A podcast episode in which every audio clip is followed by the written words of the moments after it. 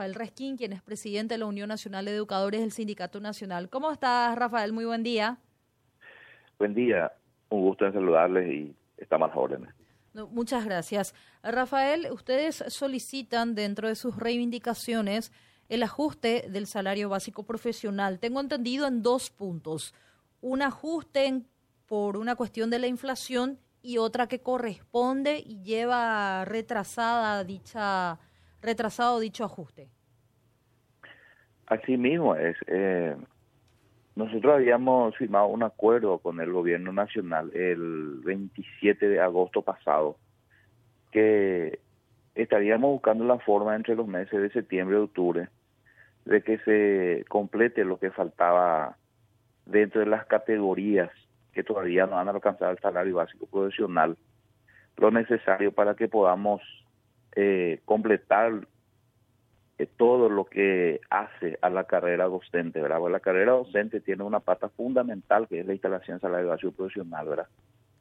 Entonces, eh, hasta ahora no hemos logrado eso. Y sin embargo, el Ministerio de Educación y Ciencia está insistiendo en que se tiene que instalar el salario básico profesional. Nosotros decimos que, perdón, la carrera docente. Nosotros decimos que sí, estamos muy interesados en la instalación de la carrera docente porque esa fue una iniciativa nuestra desde hace 20 años, cuando se promulgó la ley 1264.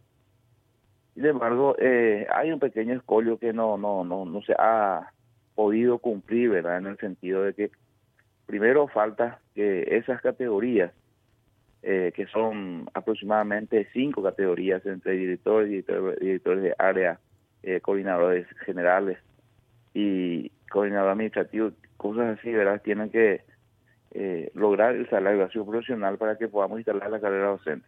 Y por otro lado, en el acuerdo que se firmó ya en el 2016 y se ratificó en el 2017, hemos tenido como hecho, diríamos que cada año se estaría eh, reajustando de acuerdo al índice inflacionario. Y resulta que no, no, aparece para el presupuesto 2024 y son, son dos los, eh, vamos a decir, los montos eh, referentes a lo que a lo que se necesita para instalar realmente el salario básico profesional, lo que está faltando. Nosotros tuvimos una convocatoria para el día, o sea que hemos quedado que el día viernes el viernes pasado teníamos que tener una reunión para ir finiquitando ya, pero no, no fuimos convocados porque hasta ahora los números no había, teóricamente no estaban cerrados, ¿verdad?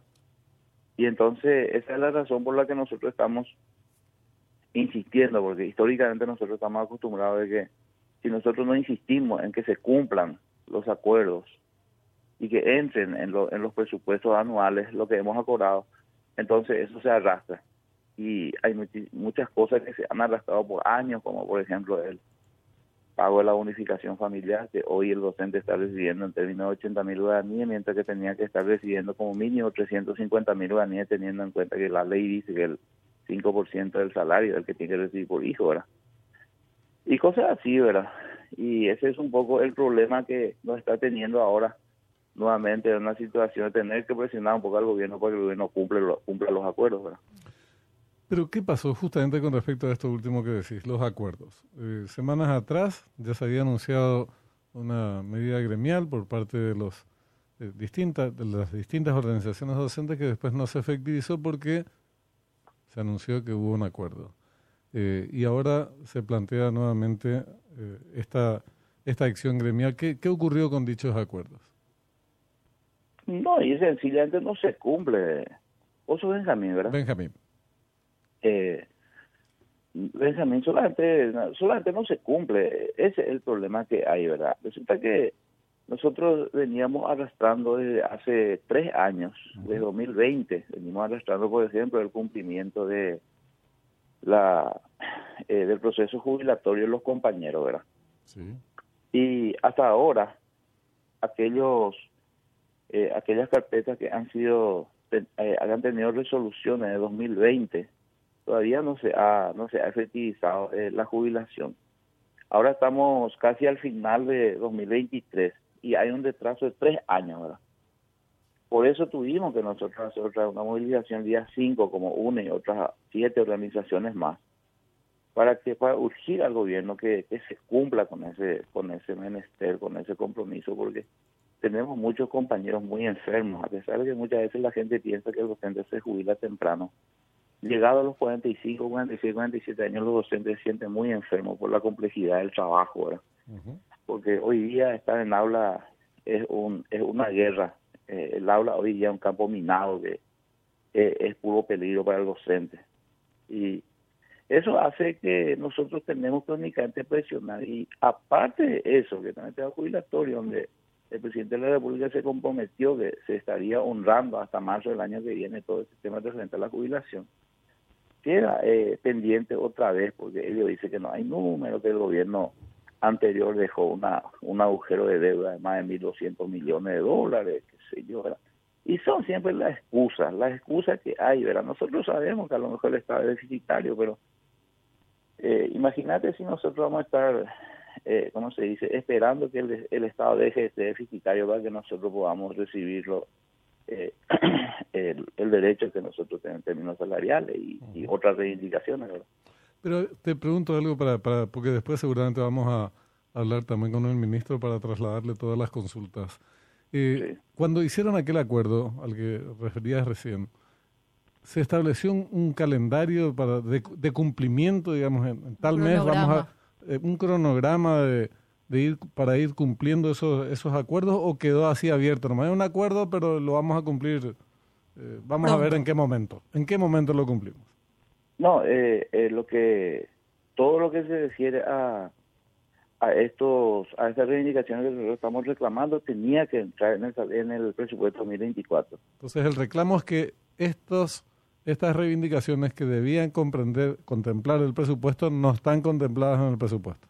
Eh, hay hay cosas que ya se han contemplado porque acá hay tres cosas fundamentales. Primero es eh, primero la, el tema de la del escalafón, segundo el tema de la jubilación y tercero la el reajuste salarial para instalar el salario básico profesional. Uh -huh. Y esos dos entraron en el presupuesto. Pero ese último, ese último no entró en el presupuesto uh -huh. y nosotros que en este momento estamos solicitando que el gobierno meta en el presupuesto vía adenda, porque ya no entró, pues. Este, este último te referís al ajuste salarial. Al ajuste ah, salarial. Correcto.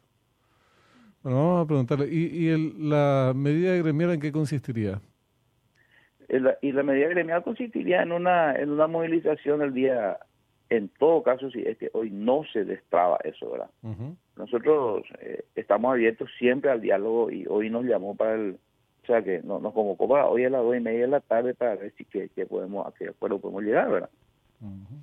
Y qué debería si no de... llegamos a un acuerdo entonces habría eso. movilización el día el día viernes mañana uh -huh. y el lunes Sí, Entonces, o sea, no habría clases después, mañana y el lunes y habrían movilizaciones. ¿Perdón? No habrían clases eh, no, ni, no, ni no, mañana ni el lunes eh, y habrían movilizaciones. Esto sería una movilización, un par de actividades total en todo el país porque estamos comprometidos nueve, nueve organizaciones en este, en este tema. El día de hoy está prevista alguna reunión, tienen ya una invitación o están a la espera sí, justamente. Sí, sí, sí. No, a las dos y media de la tarde. Uh -huh. A las 14 y 30 estamos convocados por el ministro de Economía. Y seguramente el ministro de Educación también va, va, va, va a participar, ¿verdad? Claro, claro. Bueno, vamos a hablar con las autoridades nacionales a ver qué nos dicen sobre esto. Te agradecemos mucho por el tiempo, Rafael. Muy amable. Al contrario, gracias a ustedes, a las órdenes. Igualmente, Rafael.